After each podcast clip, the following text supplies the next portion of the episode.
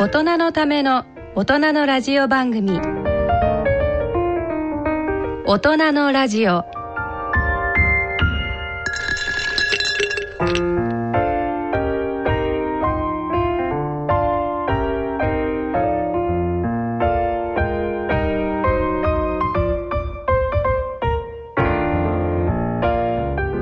皆さんご機嫌いかがですか？沼尾ひろ子です。ご機嫌いかがですか？今井美智子です第3土曜日のこの時間はアウトドアをテーマにお送りいたします。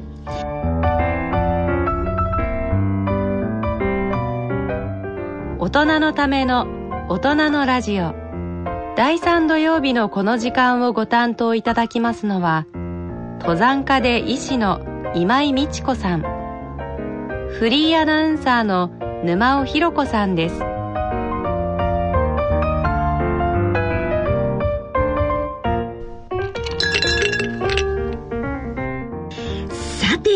えー、先生、はい。今年はお正月はどのように過ごされてました？どっかやっぱり登ったりですとかなんかしたり。いやいやあのね、ええ。私ここ数年なぜかお正月自宅にいるんですよ。あだから結構30日31日が忙しくて。ああ。30日に買い物して、はい。31日に、はいほらおせち料理作んなきゃいけないじゃなあいですか。え先生おせち料理作るんですか、うん、で毎年作ったおせち料理写真に撮っええ。てキープしてますよ、あら本当に、え何を作るんですか先生？鬼しめとか？なそうあのもちろん鬼しめも作るしん。なますも作るし、うーん。あと和物ばっかりでは飽きてしまうから、はい。ちょっとした洋物。え何ですかよいやだからハムとかああ焼き豚とかを使ってへだからえ中華風なものとか、はい。そそれから洋風のもの、それとサラダ。うんうん。へえなんか意外な感じが ごめんなさい意外なって言うけどあら先生あれはお雑煮は？お雑煮もちろん。あお雑煮も、はい。でえ少なくとも正月の3日間は包丁を使わない？っていううん。規則があるじゃないですか。規則っていうかまあなんか、一応日本的にはね。はい。だからもう前の日にはい小松菜だのほうれん草だのだから31日ね。えええ。その全部切っておいて、うん。でそれを冷蔵庫にストックしといて、はい。でお正月になると、うん。だからあのなんていうのかな煮たしいたけと、はい。それから小松菜今日は小松菜にしようとえか、ええ。うん、今日はほうれん草入れようかとかっていう感じで、うん。あのお雑煮のあのお吸い物の素、うん。お吸い物を作ってますけど、はい。でもえっ、とね今年初めてチャレンジしたんだけど何に？あのお吸い物だけだと飽きちゃうから、はい。味噌汁を入れたの。でもお味噌汁もあしじみの味噌汁とかさ。ーへえそういうのでお雑煮をした。のあじゃあ日替わりで？いろんな味にしてみるとか、うん、3食あるから、はい。その日だけでも結局3日間包丁を使わずにやるには9食分作るじゃないですか。そうですね。はい。朝で昼晩大体こうあのおせち料理って例えば数の子は数の子黒豆黒豆みたいにして入ってるでしょ、はい。でまあそういうのは一応買うんですけど、うんうん。塩数の子買ってお醤油漬けにしたりとか、うんうん。だからそういうのは数の子なんかは前の前の日ぐらいから水出ししたりし、塩抜きしたりするじゃん、はい。でそういうのやってるんだけど、うんうん。プラス数の子を細かく切って、うん。納豆と混ぜて、納豆と、うん。へえそれからオクラと、はい。うん、それにもう一つ足すと、うん。今年は足したんだけれども、はい。山芋。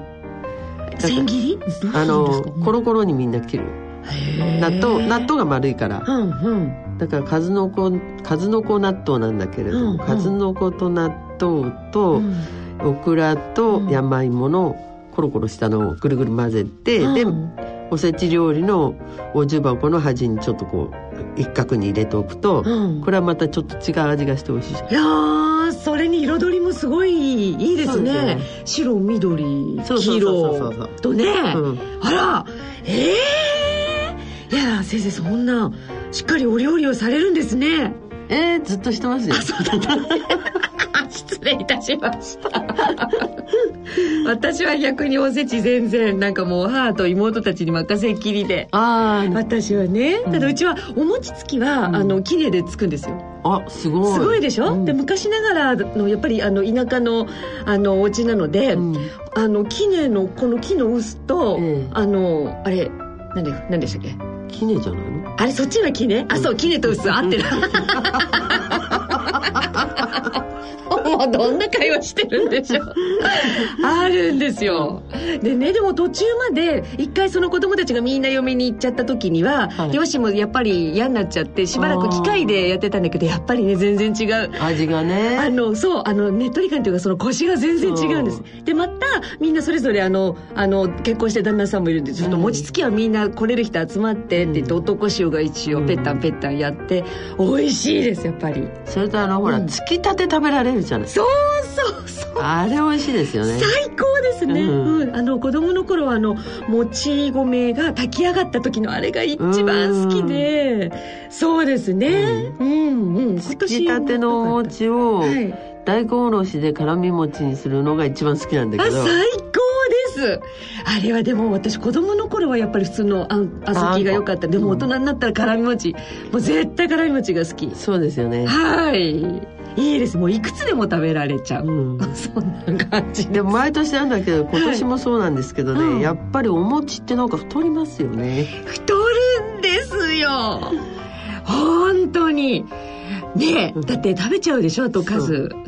そう。お餅の数もそうなんですけど、はい。なんかこういろいろの食材ちょんちょんちょんちょんつまつまんでいるうちに、うんうん。お腹がいっぱいになるのが遅いような気がするああだからご飯と味噌汁と、はい。あとは魚か肉かと、うんうん。まあ、サラダみたいな、はい。普段の食事だと、はい。なんかそれなりにお腹いっぱいになるこう慣れてくるじゃないですか、はい。これで大体いっぱいかなみたいな、うんうんうん。でもついつい目が食べちゃうでしょそうですもうずっとだからお正月三が日はずっと食べてますね。なんか気がつくと、ですね。じゃあ先生ちょっとふ太られました？でも2キロ太っちゃいましたよ。本当に、うん、あらでも戻ります？戻し戻します？なんかいい感じですけど。いやいやまだ戻ってないです。えあの、ううん。ん、あの毎日一応ねはいあの体重計乗ってみるとまだ戻ってないなみたいな感じ。で本当に？なんとなくじゃああと2キロこれからちょっとだ戻してみようか七なみたいな。草がゆと、それからうん8日の日の小豆がゆで、はい。これで戻るだろうなと思ったら全然甘かった えっと私も多分2キロぐらいいってるんです。そんないや本全当ですよ。然太って見えない。いやいやいや見えないところがすごいんです。あのそんなあのちょっと2キロばかりちょっとあのオーバーな私たち2人でそれでお届けしてまいりたいと思います。ね。はい大人のための大人のラジオ進めてまいります。大人のための大人のラジオ。この番組は野村証券ほか各社の提供でお送りします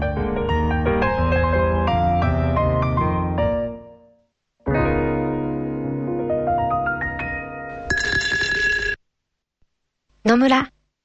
第二の人生に必要なのはお金だけじゃないから。ゆったりとした旅を楽しみたい。健康はもちろん若々しさもまだまだ保ちたい。住まいをもっと快適にしたり、のこととかもしもの時のことも考えておきたい。セカンドライフのために知りたいことってたくさんありますよね。あなたのハッピーなセカンドライフのために野村証券の本支店ではさまざまなスペシャリストを講師にお招きして野村のハッピーライフセミナーを開催しています詳細はウェブで「野村のハッピーライフ」と検索してくださいなお当セミナーではセミナーでご紹介する商品などの勧誘を行う場合があります。恐れの村に来てみよ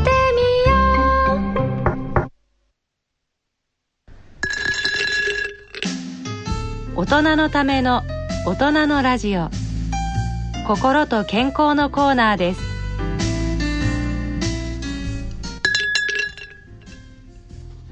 健康医学のコーナーです第3土曜日のこのコーナーは森林セラピー基地ロードに焦点を当ててお送りしています、えー今回はですね滋賀県高島市にあります琵琶湖水源の森のご紹介となります。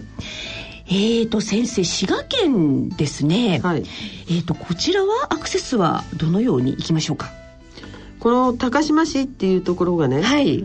えっ、と琵琶湖の西側にあるんですようん。で、うん。割と琵琶湖の琵琶湖って東側の方が発達してて前原とかね、はい。うん、を中心にあるんですけど、ええ西側の方は割に静かで、うん。まあ山っていうか森も多いんですね。はい。うん。であの高島市はまあ西側のその北半分はほとんどそうかなっていう、うんうん。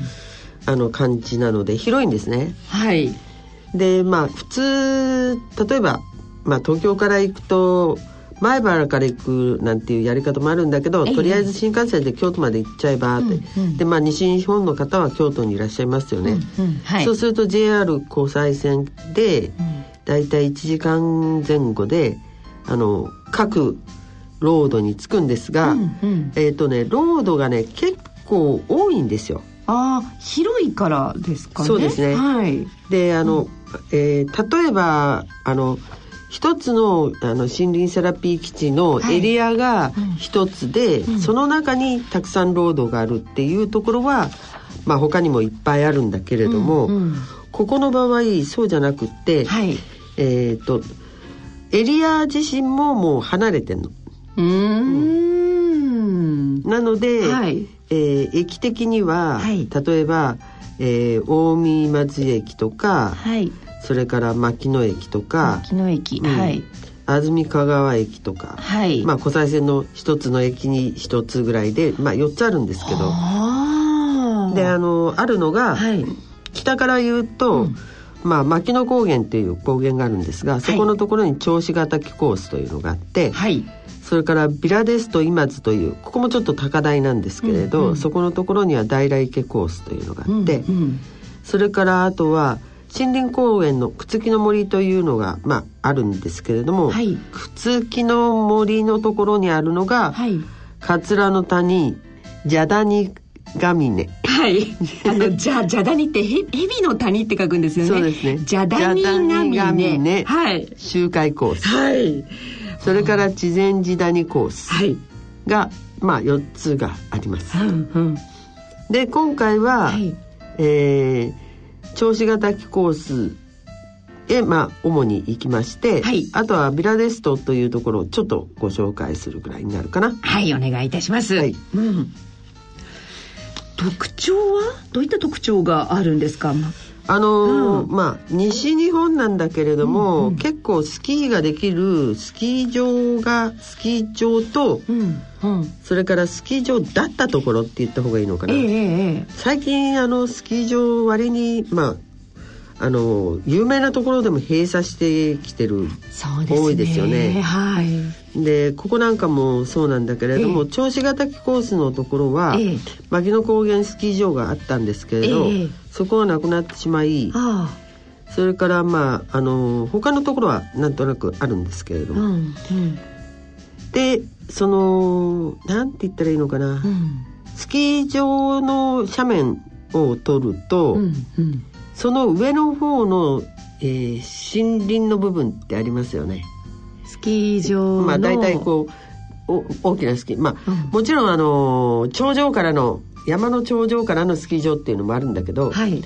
一般的にこう地元のスキー場みたいのっていうのは森林の中のはい斜面の部分のはい割と上の方は急峻だから真ん中のところだけを取ってスキー場にしてますよね。はい。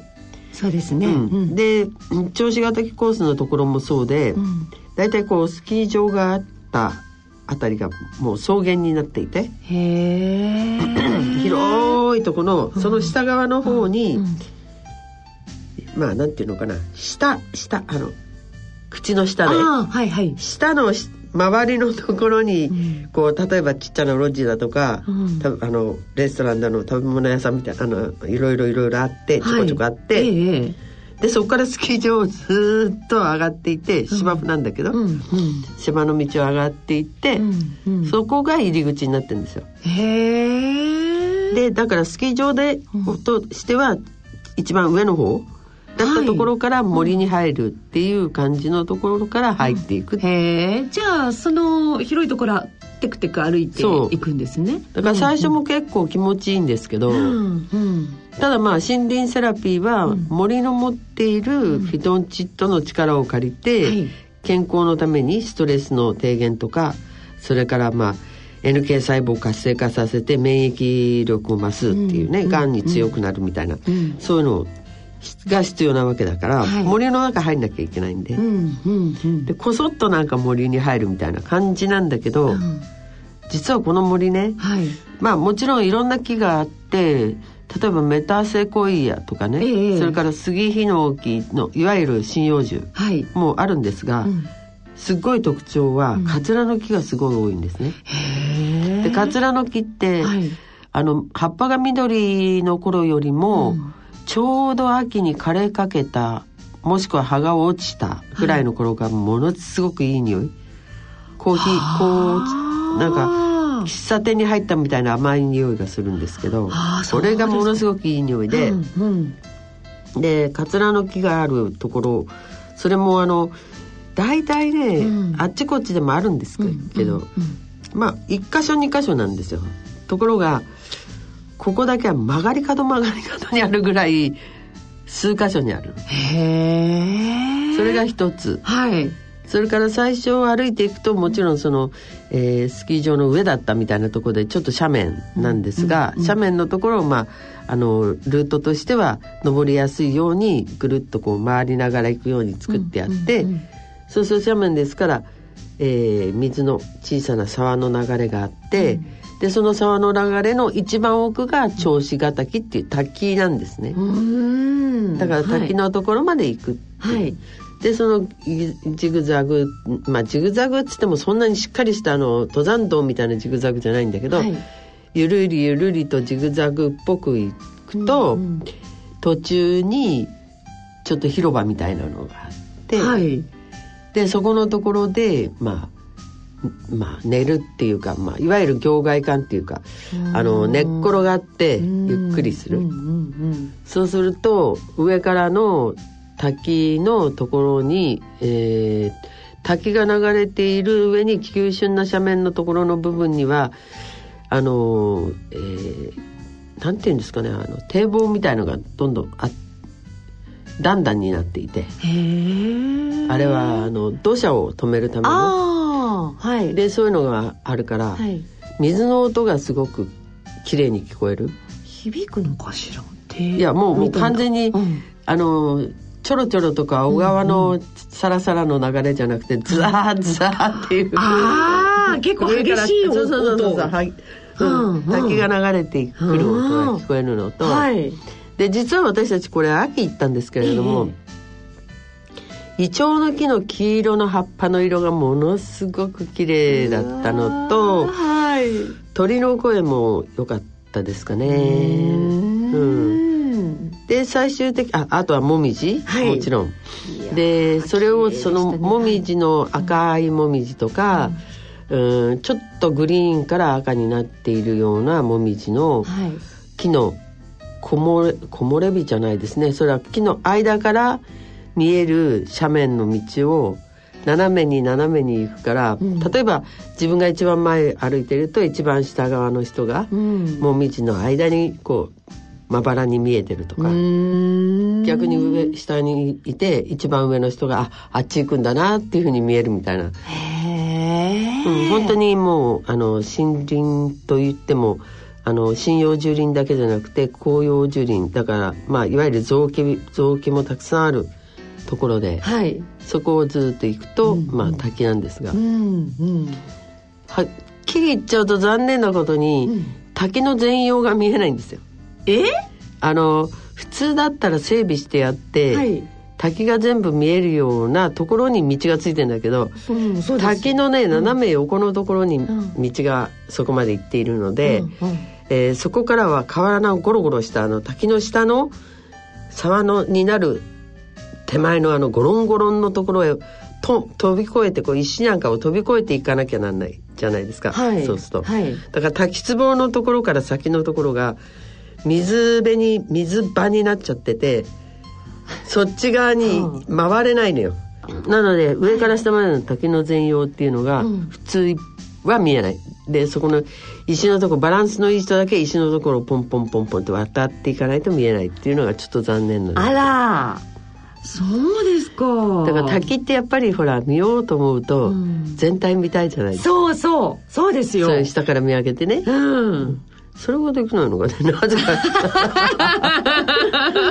ちょっと残念。なんですけれども。ねでもこれはものすごいいいルートですね。あそうですか、はい。でもう一つのその、えー平池コースというのが今度はビラデスと今津だから今津のところから行ける。大来池ってとこあ大来大来池。はい、うん。平池って書くんですよね。で読み方が大らそうです。はい。大来池。で大来池コースというところへ、もうはこれはね今流行りのね、なんかあのえっ、と丘陵地帯の頂上部分を、なんかいわゆるアウトドアスポーツエリアとして開発するっていうのがあっちこっちにあ特に関西の方が多いかな。へえなんなんでしょう？アウトドアえっとだから例えば例えばうん。うんもちろんスキー場なんかもあるんだけど、キャンプ場があったりとか、えそれからそのまあキャンプ場があるっていうことはキャンプする時の、あのクッキングエリアだとかもありますよね。ええうんうん。でそれだけじゃなくって、えはい。例えば野外コンサートホールがあったりとかああのいろんなもんくっつけてる、うんうん。よううなんところって結構今多いんですよね。へえ、うん。で野外フェスとかね今。そうそうそう。やるし、うん。であのいわゆるキャンプ場も単なるえーっといわゆるテント張ってのキャンプ場じゃなくて、オートキャンプ場、うーん。それからあとはあのちっちゃなこのコテージみたいのがはい。点々とあって、そこへ泊まれるとか、じゃあ設備も整ってるそうそうそうそう。ああいうところがね他にも多いですよね、へえ今思いつくんだと、うん。えーっとあれはなんだっけ？ヘブンス園原。ってあどこあですか？れは岐阜県だったかな。うーん。のがあるし。うんうんうんうん。まああの昔からキャンプ場っていうのはキャンプ場として結構沢のそばにありましたけれど、はいそうじゃなくてあの丘陵地帯の上の方の部分をそっくりそういう、アウトドアエリアにしてるとこ。上の方だったかな。あちこちありますけれど。はい。ではい。やっぱりここのビラデスと今津というのもそういう感じのところですから、もう入る時点でうん。入り口に事務所があって、うん。えー中に入るのに、えー入場料も必要だし、うんうん。それから大きなレストランみたいなのもあって、うんうん要はだから中ににいる人たちのちゃんと予約注文取ってであの食事も作ってくれるとか。うん。逆に言うと、えー自分たちで作る人のあの鍋釜すべて貸す？貸し出しとか？うん。そういうのもある。もう一つで行ってもいいぐらいの感じですね。うん。であのちょっと公園エリアみたいな感じになってはい。ちょっとゆったりしてうん。散歩もできるようになって。うん。だからまあ言ってみれば銚子型コースから比べるとかなり人工的なコースではあるんですけど、そっちの方も、ん。でしかもあの歩くところはもちろんあの、えー歩道しかないんだけれど、はい。すぐ下のところに綺麗な、えー車道がそのエリア内を走る車道がちゃんとある。へえ結構大規模にできていて、うん。でそこの、えー大来池コースとか、うんううんん歩き歩歩きますよね、うんはい。そうするとそのお池があって、まあ、大来池があって、はい。でこっちはもう完全に針葉樹の森があのあ、えー歩いてるところは針葉樹の森なんだけど、はい。その見渡す池の反対側の方はうん。広葉樹ですごく綺麗で、へえ池は大きな池なんですか？そうですね、うん。結構大きな池ですうね。ん。で池にその反対側の針葉樹が映あ針葉樹じゃない広葉樹が映ったりしてて秋はやっぱりすごい綺麗ですね。へえそれと、うん。あとその、うん。行こうと思ったらそこからさらに上に上がっていくと、はい。ちょっと小高い丘の上にあったりして、はい。そこからもうあの、ま、町までは見えないんですけど、い。下の、えーかなり下のところが見えるようなはい。状態になってるんですけあど、ー。ですぐそばのその公園の、ん。えーところをなんかふっと見ると、はい。タヌキとかがちょろちょろ動いてるのが見えたり。あ見えるんですか、うんああかわいいな。そういうところなんですね。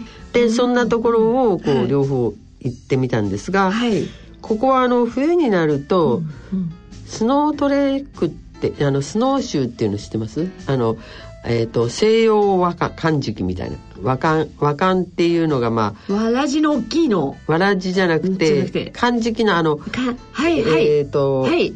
木をぐるっと、ま、曲げて、はい雪の中に埋まらないようになってる大きなこの輪っかみたいな、うん。なんていうか、あれ和漢っていうのがあるんですけど、はい。それのはい。ヨーロッパっていうか西洋西洋式のがあってそっちの方が日本の和漢とはちょっと違って、機能的には軽いし、それからあと、えーちょっと高いものなんかだと、斜面に登る時にはヒールが上がったりするようになってるとか。えーすごい。いろんな機能ついてるのもあああるんですけど。はい。でストックを両手に持って和漢を、和漢軸その西西洋和漢軸を履いて、雪の中を歩くっていうのがあるんですね。へえあそうですか。そうなんです。だから、うんうん。あの今の季節だと、うんうん。例えばあの高島のその銚子ヶ滝コースとか、はいえー大来池コース行きたいとかっていうので、うんうんうん。お問い合わせになれば、ん。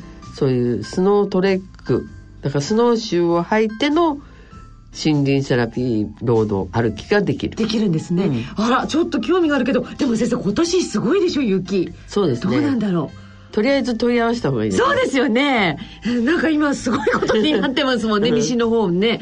でも和漢そのせ西洋和漢式履くとかなりの新雪でもほとんど潜らないですよ。えー、私すごいやってみたい。ただあの吹雪が続いちゃってると言っても何も見えなくて面白くもないから。確かにそうですね。じゃあちょっと行く前にはそう。天候やもろもろを確認した方がよろしいですねきっとね、であの各地域ガイドさんが全部別なんですよ。あのエリアがち、あの違うから、だから銚子ヶ滝に行くんだったら牧野高原のガイドさんたち、ん。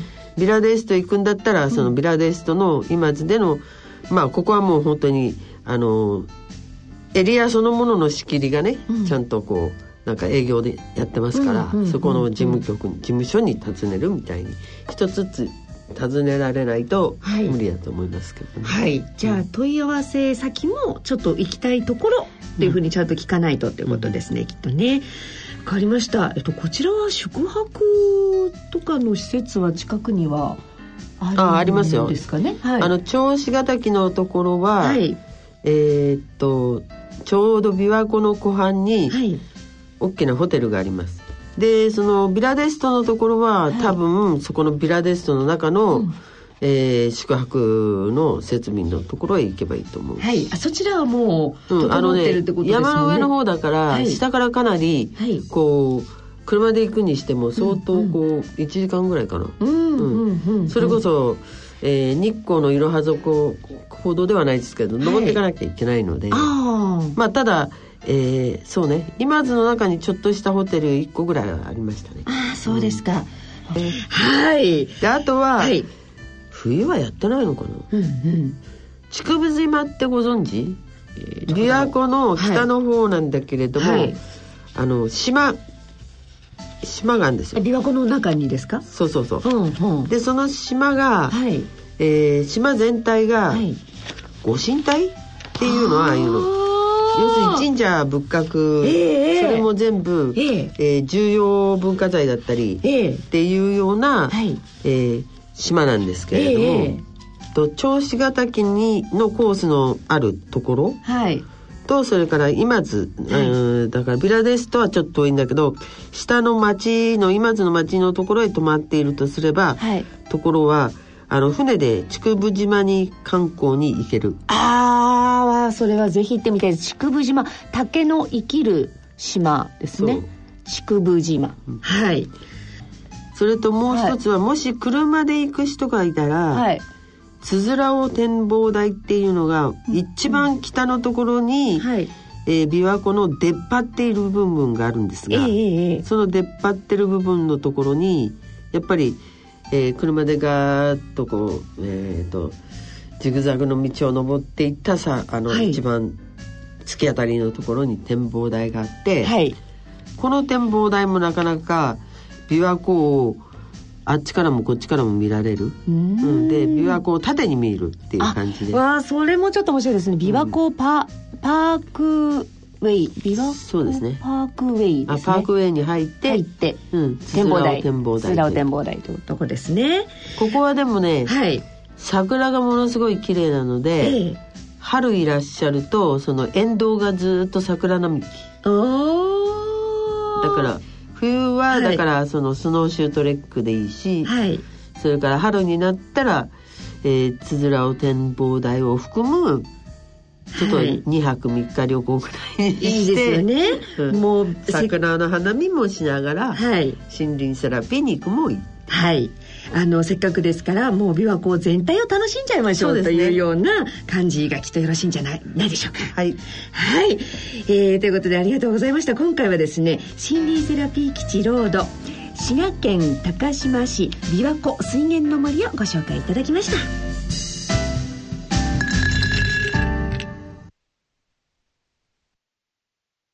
野村。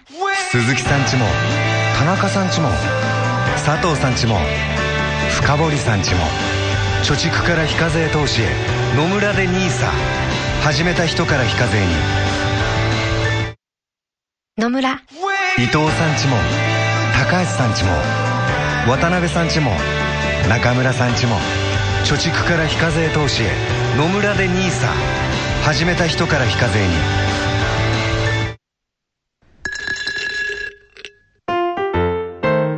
大人のための大人のラジオ。スポーツのコーナーです。大人のスポーツ。大人のアウトドアのコーナーです。世界各地でのアウトドアをこのコーナーでご紹介しています。え今回はですね前回に引き続きましてヨーロッパアルプス、えーヨーロッパアルプスに焦点を当ててお送りいたします。今井先生、はい私このヨーロッパアルプスの話はですねもう聞いても聞いても飽きたら今まで、あの一応イタリーのはい。ドロミテを中心に話をさせていただいたと思うんですよ。はい。でなぜかまあこれからソチのオリンピックもあることだしなんだけど、えええドロミテはコルチナ・ダンペッツォっていうところに泊まってたんですね。えはい。でそこの、まあ、周辺の話しましてコルチナ・ダンペッツォって、はい。えっ、と伊賀谷千春さんってもうご存知ないかもしれないんだけど、今オリンピック委員会の委員なんかもやってらっしゃる方だけれど、はい。彼が初めて日本人で、んあのアルペンでうん。銀メダル？取った場所なんですね。えコルチナ・ダンペッツォで、うん。ああそうですか。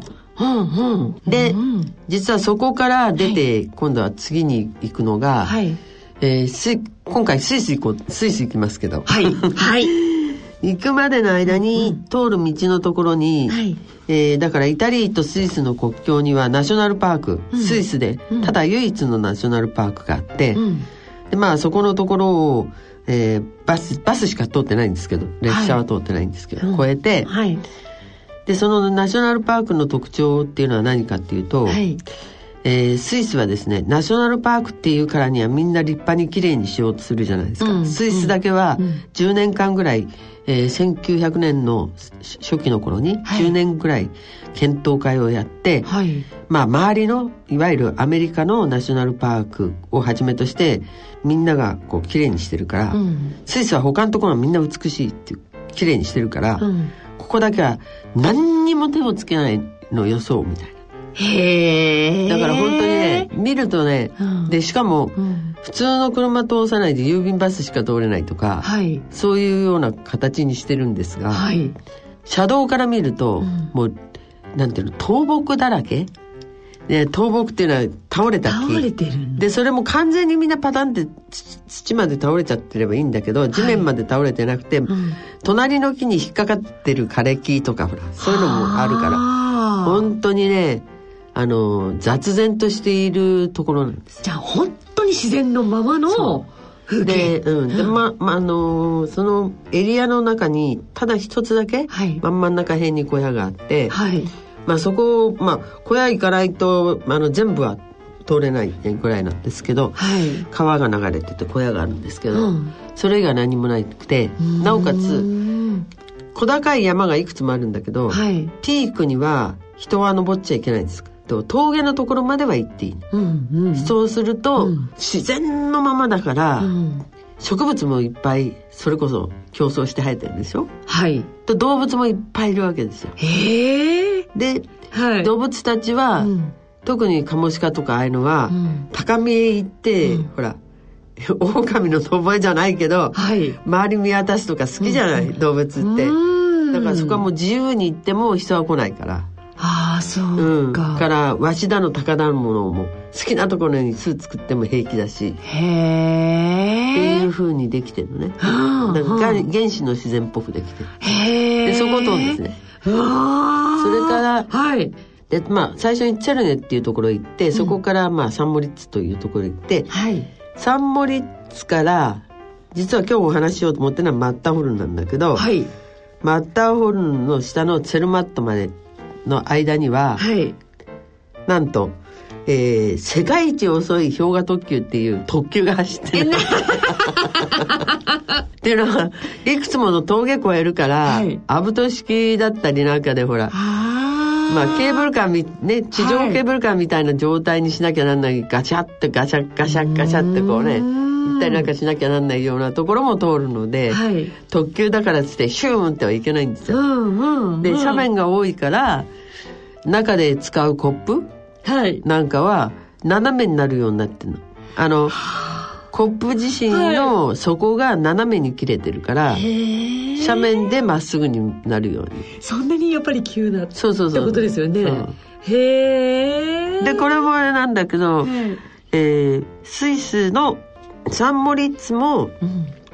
実は冬季のオリンピックコースだったと。ころだまあ偶然にもっていうかヨーロッパはオリンピックの冬のオリンピックコース多いからな、うんいいところがたくさんあるんですね。そうですね、うん。でいよいよ、はい。えーツェルマット行きました。うん。でそこでやったことっていうのがはい。今回は国境越えです、国境越え？ーはい。実はね、はいマッターホルンっていうはい。世にも奇妙な格好してるっていうか美しいピークはい。と言われている山があるのは、まあ皆さんご存知だろうと思うんですけれど、マッターホルンの結構尖ってそうそう。そうヒューっとこうって感じですかね。まあ、実は私は、えっ、と、1967年にはい。夏のマッターホルンの北壁を、あの、はい。若山よし子さんっていう方とはい。登ったんですが、はい。それがまあ女性の北壁登頂者としては世界初だった。もうすごいです。で、でもね、はい、えー記録を狙っていったわけじゃなくって、うん。マッターホルンのあスイスのチョコレートの表の紙にはよくマッターホルンが書いてあるんですよ。はい。でもこれうん。見ただけでいい格好っていうか、この山登りたいなっていうふうに思って、はい。でまあ岩登りをややってるうちに、うん。あいずれはマッターホルン登ろうと思ってて、登った山なんで、へえ。でもそれはそれは大変なし斜面であしょあのもちろんだからロッククライミングなんで、うん。うん。あと氷壁いわゆるあの壁の中がはい。氷河になってるんですけど氷河が凍ってんですよね。北側だから。あ氷河登り？ってうん氷河感じ氷河の氷をうん登るのではい。かなり斜面はきついです。へえでそれ以来、はい。まあもちろんほ他の山にも登ったんだけれども、はい。若い頃ははい。ずーっともうねもうだから40年ぐらいはい。なんとなく毎年まあ皆さんお連れしちゃまあツェルマットとか行ったりはい。して、その辺の周辺のハイキングとかもやっているんだけど、はい。えー、と今から15年ぐらい前かな、はい。結構ほらまだ若かったから、うん。ハイキングだけみんな連れてって面白くないかなと思って。うんであのマッターホルンの、えーチェルマット側から見てマッターホルンの隣のところにクラインマッターホルンってあるんですね、はい。ちっちゃなマッタターホルン。ね。クラインっていうのは、クライネっていうのは、うんあのドイツ語で小さいって意味でうんちっちゃいマッターホルンって岩山があるんですよ、はい。でそこの隣にブライトホルンっていうブライトっていうのは、はい。あの光り輝くブライトじゃなくって、うん。幅広って意味の方のブライトなんですけど、うんうんうん。ブライトホルンってあるんです。はいそうするとあのツアーでいらっしゃった方々が、うんちょっと登りたいなとか言って行くのがブライトホルンで、でブライトホルン登れた人は、じゃあ次にシャモに行った時には、まあ、モンブラン登ってもいいですよみたいな。そのモンブランを登るための試しの登山の場所があるわけ、でもまあそこまで勇気がないっていうか元気がない人うんたちを、ただハイキングだけじゃちょっと飽き足りないなっていうので、はいじゃあって考えてその15年ぐらい前に、えーツェルマット自身はまあスイスなんですけれども、はい。反対側の方ににチェルミリアっていうところがあってそこはもうイタリーなんですよ。うんうん。でマッターホルンを含む、うん。その辺の山々はちょうど国境線なの、ああ国境稜線なんですよ。はい。なので、うん。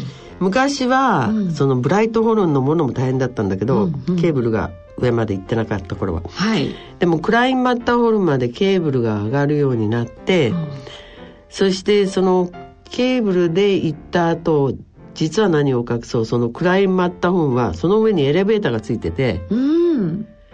で山頂のところまでエレベーターで上がれちゃうんですよ。へえまで上がれるんですか、うん。うわーすごい今その私たちはだからそのクラインマッターホルンに登りに行くために、うん。えーテオドールパスっていう氷河があるんだけれども、はい。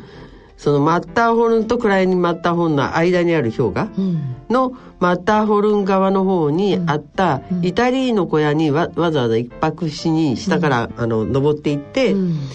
チェルマットから登っていって、そしてそこから、そのテオドルパ氷河をんトラバースってずーっと横切って翌朝、うん。クラインマッターホルンに岩登りしに行ったりもしたぐらいなのになんとですね、山の山頂にまでケーブルカーついちゃった。っ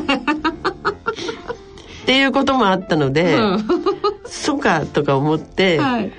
要するに国境国境えっ、とだからクラインマッターホルンの山頂駅の山頂駅っていうのは、えー、と空中ケーブルのゴンドラの山頂駅ね、うんうんはい。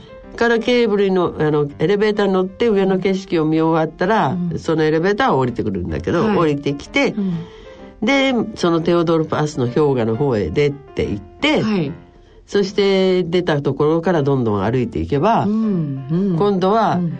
えーテスタグリシアっていうその、イタリー側のうん。下からまた登ってくるあのゴンドラあっちはテレキャビンなんですけど昔はゴンドラだったんですが、ゴンドラの山頂駅に着くじゃない、うんうん。でもそれで国境越えられちゃうから。ああ、面白い。うん、ということで、うん。国境越えを始めたの。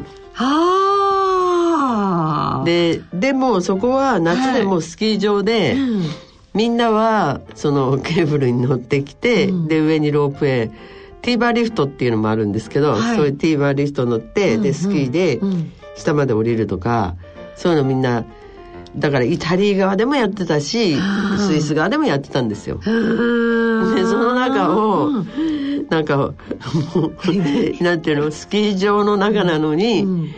こう人が10人20人つながってボコボコボコボコ歩いて、うん。で国境を越えているっていううんうん姿は、うん。多分向こうの人たちは何やってんのあの人たちと思ったと思うな。でもそれをずっとやってたら、うん。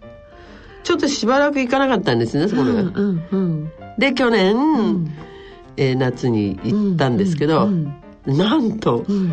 ちゃんとシステムができていてでガイドさんを雇って、うん。それでその国境を越えるための、もう待ち合わせ場所もだからあのケーブルで上がっていってケーブルで上がるところはいあの北側の岩の斜面なんですけど、はい。ガーッと上がっていってクラインマッターホーン、うん。でそのクラインマッターホーンのケーブルを降りたところから、うん。トンネルをずっと抜けて、うん。そしてそのスキーをやってるような斜面の南側に出るんだけど、うん。その出たところにガイドさんがちゃんと待っていて、でそこで材料をみんなに結んでくれて、うん。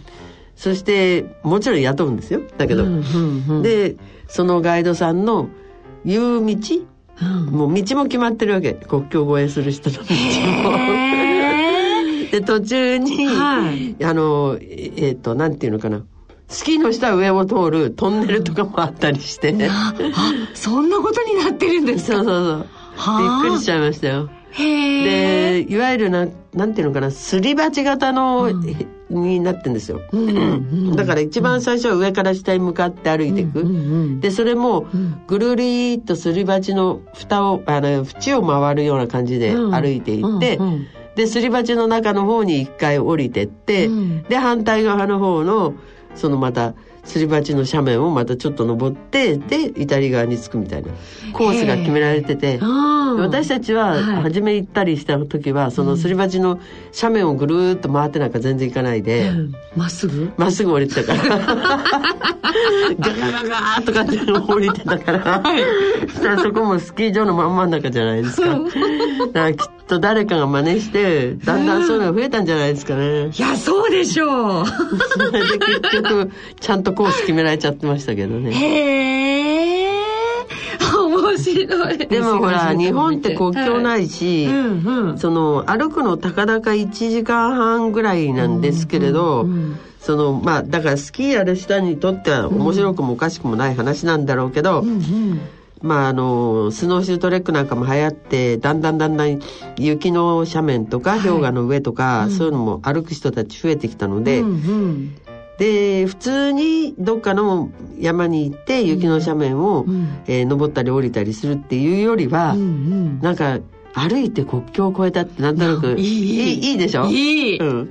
すごいですよ。やってみたいですもそう。それで結局うん。国境を越えれば、うんそのほらイタリーのあのなんていうの陽気な雰囲気と、うん。スイスのなんかすごい律儀な雰囲気と、うん。うん店だとか、食べ物だとか、周りの人の対応だとかそういうのも全部違うから、えほんそんな違います？違う違う違う。だからそれ考えるとすごいこうなんかこっちから行ってあっちでもいいしあっちから来てこっちでもいいんだけれども、そのどっちにしてもなんか急にこうたかだか1時間半ぐらいでタイムスリップちゃうんってこうなんか違うのい異次元の世界みたいなのも見られる感じでいやー楽いいですね。チェあのチェルミニアまで行ったら、はい。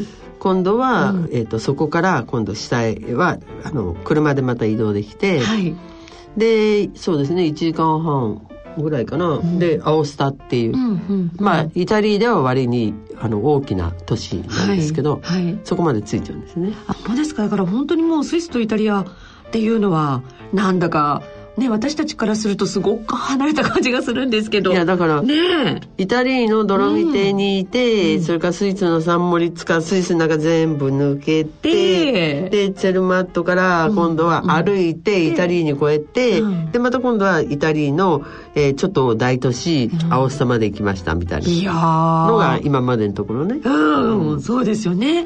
いいなあ。面白いですねやっぱりね。でアオスタもはいまたいい街で、うん。山岳交通機関が発達してんですよ。うんうん。あのえー、とそれ以外にもなんかよ要するに古代はい。の頃のええ。遺跡があったりとか、あのだから、えー歴史が好きな人は別にそのそっちの方を見ればいい,、ん、ですけれど、えー山岳交通機関が発達していて、うん。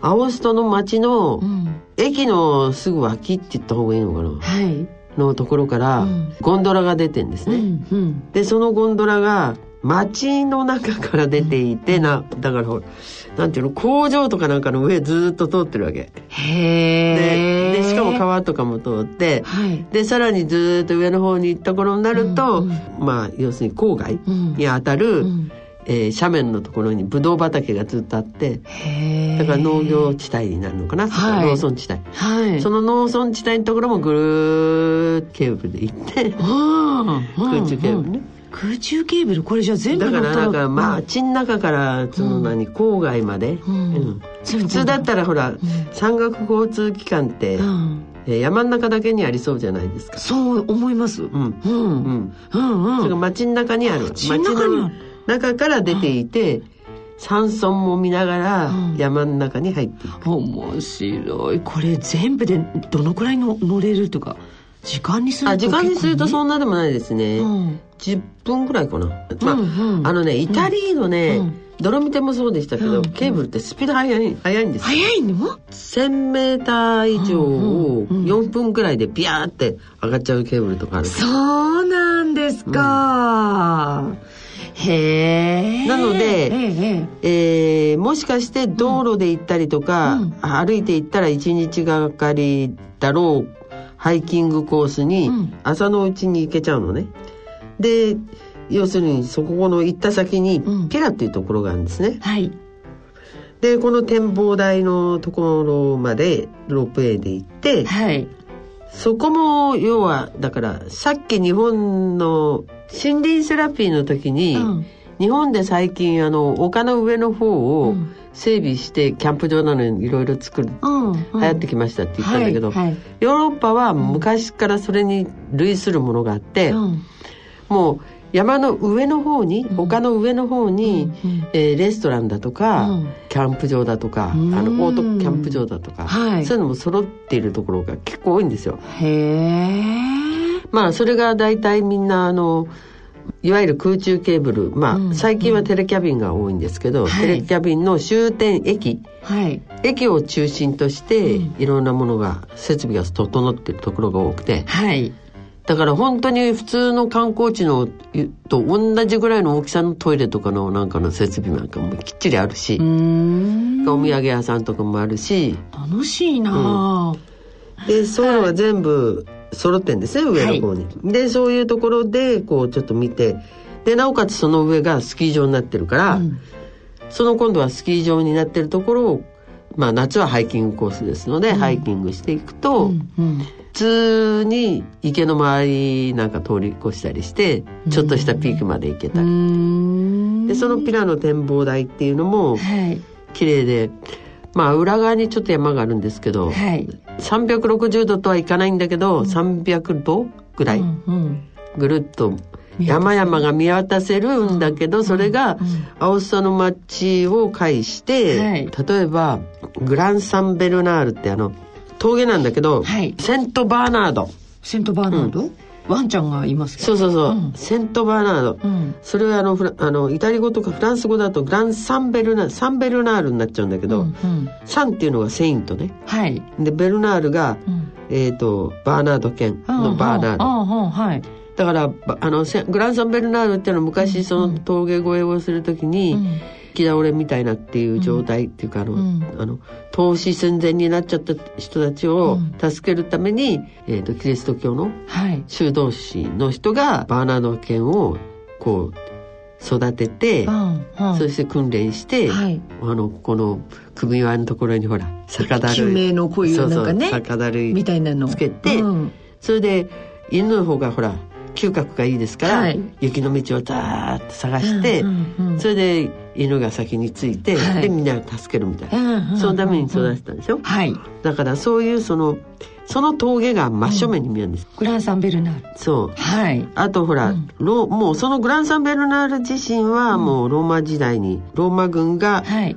だんだんだんだん北上してガリアへの道っつって行った。はい。そういう歴史もあるようなところなんですけど、でなおかつモンブランも、はい。イタリア側から見たモンブラうん。ンとか、まあ、モンブラン山群の大きな山あんまり言ってもあれかもしれないんですけど、うんうん。あのビオナスをはじめとしていろんな山々がはい。うわーっと見えて、うん。で後ろ後ろっていうか右の方にちょっとちっちゃいうん。マッターホルンが見えたり、でイタリアだからはい。峠のところの差の上にそういうあのあの方位板はい。があってこっち側が何の山あっち側が何の山って書いてる方位板って普通ありますよね山頂のところ、はい。あるんですけど、うん。それがですね、うん。タイルでできてるんですね。はい。でその300度しか見えないって言ったけど、はい。その60度分ぐらいのところ見えない部分のところに口が開いていて、はい。いわゆる上から見ると C 字形にあるの。C あ ABC の C 字形、はい。全部タイルでできた版があって、全部タイルで山の格好が全部タイルでできていて、で名前が書いてあって、だからその C 字の中に入ると、あこっち側がモンブランなんだとかグランサンベルナールこれなんだとかっていうふうに見れるようにできていて、それもイタリアらしくてすごくいい。いやー、ちょっと聞いてるだけでワクワクする。先生、この続きはですね、はいまた次回たっぷり伺わせてください。私、イタリアの話になったらもうちょっともうこのまま突っ走って聞きたいんですけれども、そろそろお時間にもなってまいりましたので、今回、今日はこの辺でちょっと、ということで、はい一。応青下まででっていうことにしましょうね。そうですね。わかりました。どうもありがとうございました。野村鈴木さんちも伊藤さんちも高橋さんちも中村さんちも渡辺さんちも田中さんちも佐藤さんちも深堀さんちも貯蓄から非課税投資へ野村で NISA 始めた人から非課税に。明日のエコー見にってきました。あれ？ママがとってもニコニコしてる。また電気代下がっちゃった。何にも無理してないのに。それは NEC のホームエネルギーマネジメントシステム。家庭内エネルギーを見える化し無駄な電気をチェック。効果的な節電ポイントがわかるので電気代も削減。電気を貯めて効率的に使えるのも助かるわ。それは NEC の家庭用蓄電システム。例えば昼に電気を作って夜に使う電気代の安い夜に貯めて昼に使う。意識しなくても効率の良いエネルギー利用ができます。へえ明日のエコって便利だね。エネルギーの賢い使い方を ICT で家から街へ。NEC は新しいエネルギー社会に向けて皆さんと進んでいきます。花ちゃん宿題やったの？これは未来も同じか。NEC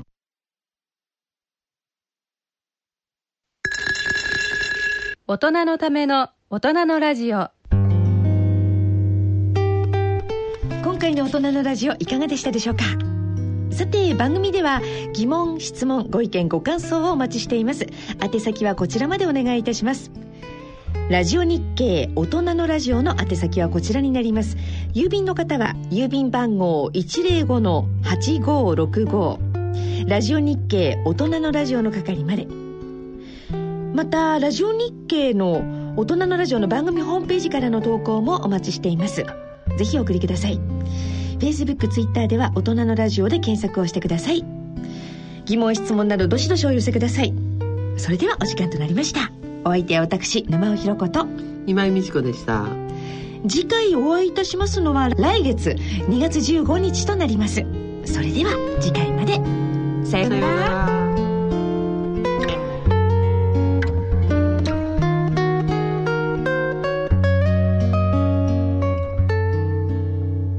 ための大人のラジオこの番組は野村証券ほか各社の提供でお送りしました。